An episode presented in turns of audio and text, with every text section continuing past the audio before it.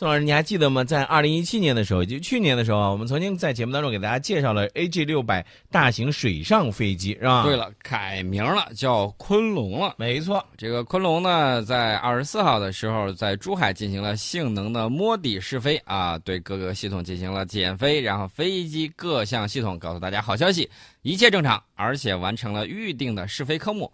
我们的昆龙已经正式转入陆上科研调整试飞阶段。这应该是第二次试飞了啊！嗯，在珠海的第二次试飞，我们再给大家科普一下这个昆龙 AG 六百，这是中国首次研制的大型特种用途的民用飞机。这个设计思路非常有意思，叫水陆两栖一机多型系列发展，可以干什么呢？森林灭火，嗯，还能干什么呢？水上救援，哎，抢答你得了五分啊！呃，而且呢，我们可以改装成这个环海洋环境的这种监测，因为它可以在这个水上进行起降嘛。啊，除此之外呢，它还有很多的这种任务。当然了，它的这个使用的灵活性还有可能性也在增强。另外呢，这个飞机呢，它的这个载重量比较大，航程也很远，嗯，续航时间长啊，既能在陆地上起降，也能在水面上起降。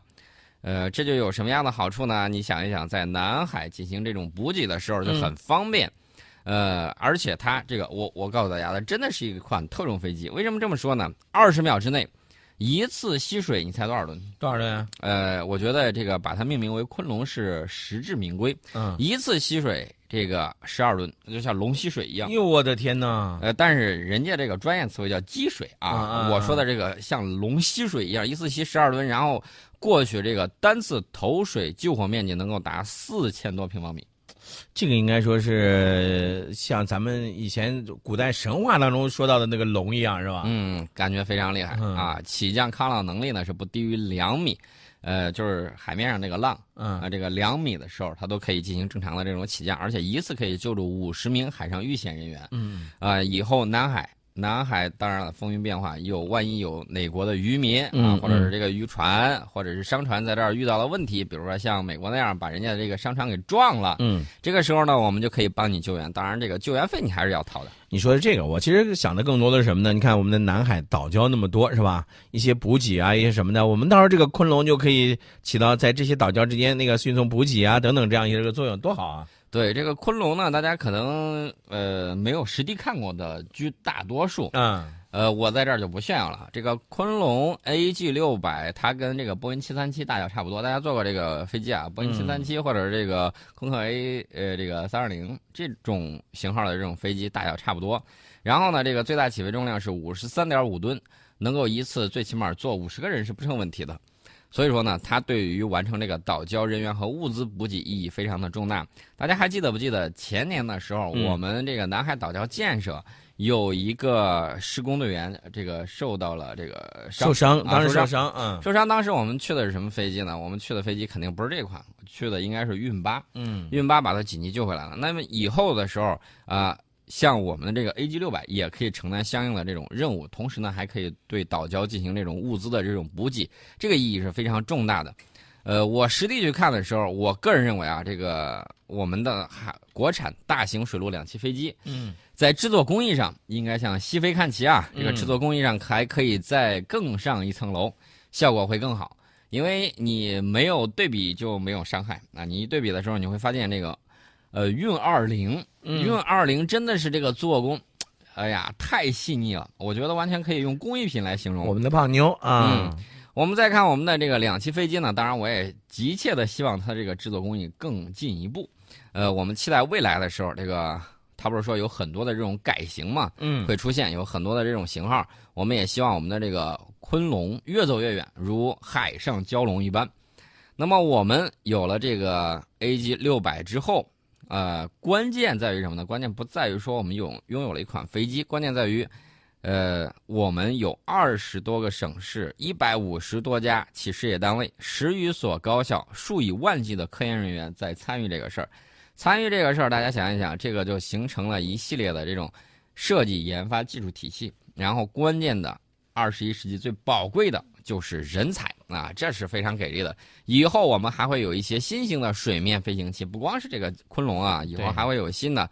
有人会说里海怪物那东西挺好玩的啊，有人也说了，这个里海怪物当时还有一个缩小版的，就是加载武器的那种装备。像这种地效飞行器什么之类的，我觉得我们的设计团队完全也可以回头考虑考虑啊，在经济性比较合适的时候，哎，进行一些新的这种创新。那么我们说，二零一八年新年下水的第一艘船就是我们的第六艘这个海上大山。嗯，呃，具体什么命名，我们现在还不得而知。是继龙虎山号之后又一艘零七幺型的两栖攻击舰。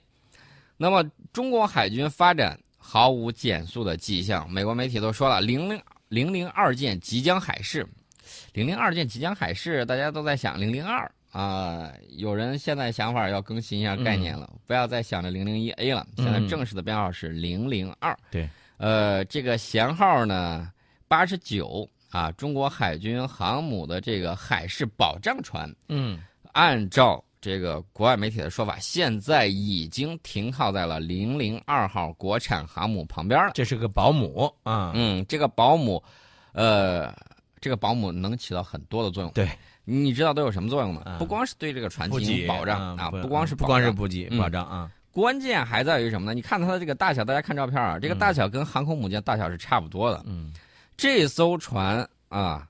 呃，能为大概两千五百名人员提供住宿和保障服务，两千五百名啊！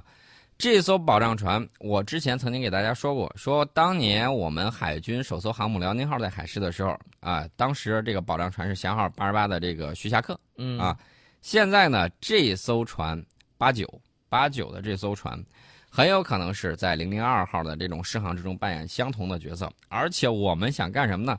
我们有一件事，我们一直就说，呃，我们的航母是训练舰，刚开始这个辽宁号训练舰，同时呢，你怎么样快速让人员掌握类似的这种情况？大家轮班倒，旁边这个保障船上的这个人，同时也在学习你这个航母的这种呃实验呐等等一系列操作。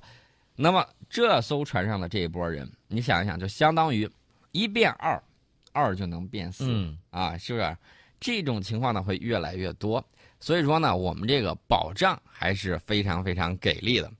呃，除此之外呢，这个除了零零二这个海事海事了，我觉得应该到时候会放出来消息。现在我们越来越自信，而且这种大型目标，呃，要看官方媒体的这种报道。对，大家还记得不记得零五五这个下水的时候，当时那个照片拍多漂亮？嗯，零零二下水海事，我觉得也就在也就快了。嗯啊，如果速度快的话。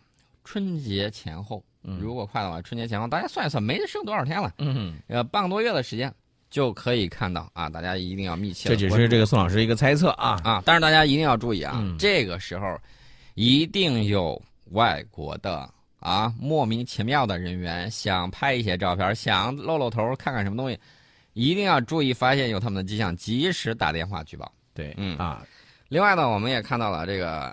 航母舰载机，航母舰载机呢？大家一直在想，哎呀，这个新船未来这个配什么呢？我估计大概率呢，歼十五还有可能继续在用，歼十五飞鲨啊，歼十五飞鲨还是会继续在用的。呃，《简日防务周刊》呢，他曾经有一个大胆的推测，他推测说，中国预计将在第三艘航母上使用电磁弹射技术啊，中国海军将由此获得航母上操作多种飞机的这种能力，从而使航母飞行联队获得类似于。这个就是那个鹰眼、鹰眼预警机，呃，等等一系列的这种装备。嗯，因为我们知道，我们现在用的这个舰载早期预警机用的是直十八式直升机改装的这种预警机，机腹下面安装了雷达。但是这个预警直升机呢，相对来说滞空时间还是短一些，而且飞行高度呢，比着像鹰眼这种预警机还是要低。呃，除此之外呢，它的这个起降也好，等等啊，就是航程啊、续航能力，嗯，比着这种预警机还是要真正的预警机还是要差一些的。这其实呢，就是要配备一些舰载的这个电子对抗平台，是吧？呃，舰载的预警机，预警机啊。嗯，呃，除了这些之外呢，大家也在期待未来的时候，我们到底会有什么样的这个情况？我一直都在重复啊，这个核动力、电磁弹射，然后呢？一舰载版的四代机上舰，这是我期待的，我心中想要的大国航母的这种形象。嗯，这种东西呢，大家可以期待。我觉得，最起码我们看到了新年一开始的时候，一个是昆龙，一个是大山，还有一个是我们的这个零零二，最起码是一种展翅欲飞啊，嗯长风破浪会有时，直挂云帆济沧海的这么一种状态。说明我们的这个海军的发展呢是在不断的在进步的啊。嗯，这也是我们中国在新的一年里不断向前进的一个缩影。那么我们看到啊，这一次达沃斯论坛啊，达沃斯论坛非常非常的有意思。我们之前曾经讲到的这个莫迪啊，一直去了之后在夸印度啊，印度这个进步很快。昨天有一个朋友专门给我发了一组资料，就是华尔街的银行家在分析什么呢？分析印度的具体的这个经济情况。嗯说印度在制作这个呃统计国内的这个 GDP 的时候，它是有问题的啊，往下往下探啊，就是你尽可能的往大里头说，这个数据呢，这个水分，反正就是公开发布的这个数据，他觉得是不太准确的。除了这些之外呢，大家也看到了，这个莫迪呢在顶上说要以我们为目标，哎呦，这个就比较吓人了。你你以美国目为目标，对对美国提出来口号叫美国优先，对不对？对，啊、你要以他为目标。那么我们看到一年前的这个时间，中国国家主席习近平出席达沃斯论坛，而且在日内瓦出席了高级别的会议，接连发表了吸引全球舆论的重要演说。除了高举经济全球化的旗帜之外，而且他提出了一个啊，这个很重要的一个理念，就是共同构建人类命运共同体的重大倡议，而且做出了阐释，为二十一世纪的国际关系呢注入崭新的理念。那么大家可以看到，从二零一七年到现在，这个一年时间过去了，世界上大多数国家逐渐在了解，而且在思考如何构建人类命运共同体的倡议，对他的这种欢迎与接受在国际社会扩散开来了，啊，对吧？这是一个一年的时间，我觉得这是一个很重要的一个标志，就是嗯联合国多个文件在这一年载入了构建人类命运共同体的表述。但是对于美国优先说，呃，就这种说法，最起码我看到世界上的这个反应比较负面。怎么个负面法嘛？嗯嗯各国的态度一看，以后你要搞这个，有几个哥儿几个有几个比较有实力的，嗯嗯，就是说，像法国说，你要是不玩是吧？我让中国扛起自由贸易的大旗啊！我们都为中国马首是瞻，搞这个，你看你怎么弄？一看这个美国不为所动，大家可以看看美国的两个邻居，一个是加拿大，一个是墨西哥。加拿大说你又搞这种东西啊，还要再搞这种啊贸易谈判，我不满意，我不高兴。墨西哥说老大，你这么玩儿，你这不是阴人吗？对不对？呃，特朗普不管，反正是要谈，不能让我这个出血太多，你们必须得给我、呃这个出出血。这是特朗普上台以后一上任伊始啊，这个采取了一系列这个措施啊。呃，还有一些小国呢，这个怎么办呢？实力不足的这种表示沉默，哎，或者是不欢迎啊，反正是各种表态都。无声的抗议了。对啊实力强呢就是抵制啊，嗯实力弱一点的这个就是不欢迎，实力再弱一点的，干脆我不说话还不行吗 沉默也是一种态度嘛。对对对对，嗯那么展望一下未来，构建人类命运共同体，我个人认为很有可能是二十一世纪二十一世纪持续的这种正能量。呃，正能量是什么概念？正能量就是推动大家向这个光明的这种前途去奋进。呃，我们可以看到啊，这个人类社会发展到全球化，表现出来了各种各样的这种发展，而且有不同形式的这种利益关系。那么世界呢？大家都知道，现在地球肯定是个地球村了，在信息化时代，嗯，你想跟外国人聊天很容易，呃，然后呢，你直接他要装微信的话，你直接视频就可以跟他聊天。我经常性的跟这个海外一些朋友，然后呢进行这种语音的这种聊天，然后聊一聊他的这个生活，然后他的这种见闻。不同国家有很多留学生都跟我有这个不同的这种联系，然后呢，大家就会感觉地球真的是现在越来越小。而且呢，你想出去玩，大家可以看到啊，每一年我们出国的这个旅游的这个人次一亿人次以上，一亿呀、这是多么大的一个流动。对，所以说呢，大家可以看到啊，来中国的这个留学生越来越多啊。前两天有个法国小哥回到法国之后，哎，就一直这个呼吁马化腾啊，嗯还做了个视频，说嗯马化腾，你能不能把这个微信给我弄到法国来？我来这儿之后，我买饭也好，我买东西也好，不能扫一扫直接给付了，我很不爽 啊。希望赶紧来。大家可以看到，这个利益的线索是在无限的这种延长，利益关系的这种网络化也越织越密。每个国家甚至个人都深陷其中，甚至包括印度。我看到有印度的这种高种性的。到上海之后啊，非常赞叹，赞叹什么呢？嗯。赞叹上海的高铁站。然后他到了上海之后，他觉得这个北京、上海是中国的这种大城市，他决定到一些小城市去看一看嗯。啊，比如说小一些的，他到了武汉，到了武汉呢，同样看到高铁站依然气势磅礴，他又走了很多的地方，有高铁站的地方，他都觉得哎呀，确确实实方便快捷。嗯大家可以看到啊，这个每个国家，刚才我说到，甚至个人都会感受到这种律动。我们在牵动着遥远的、可能永远不会谋面的人，也会被遥远的这种力量所牵动着。人类文明啊，不光是中国文明，也不光是西方文明，也不光是这个中东阿拉伯文明，也不光是非洲的文明，大家其实是人类文明的子文明。大家一块儿构同了，构成了整个人类文明的这种共同体，人类命运的这种共同体。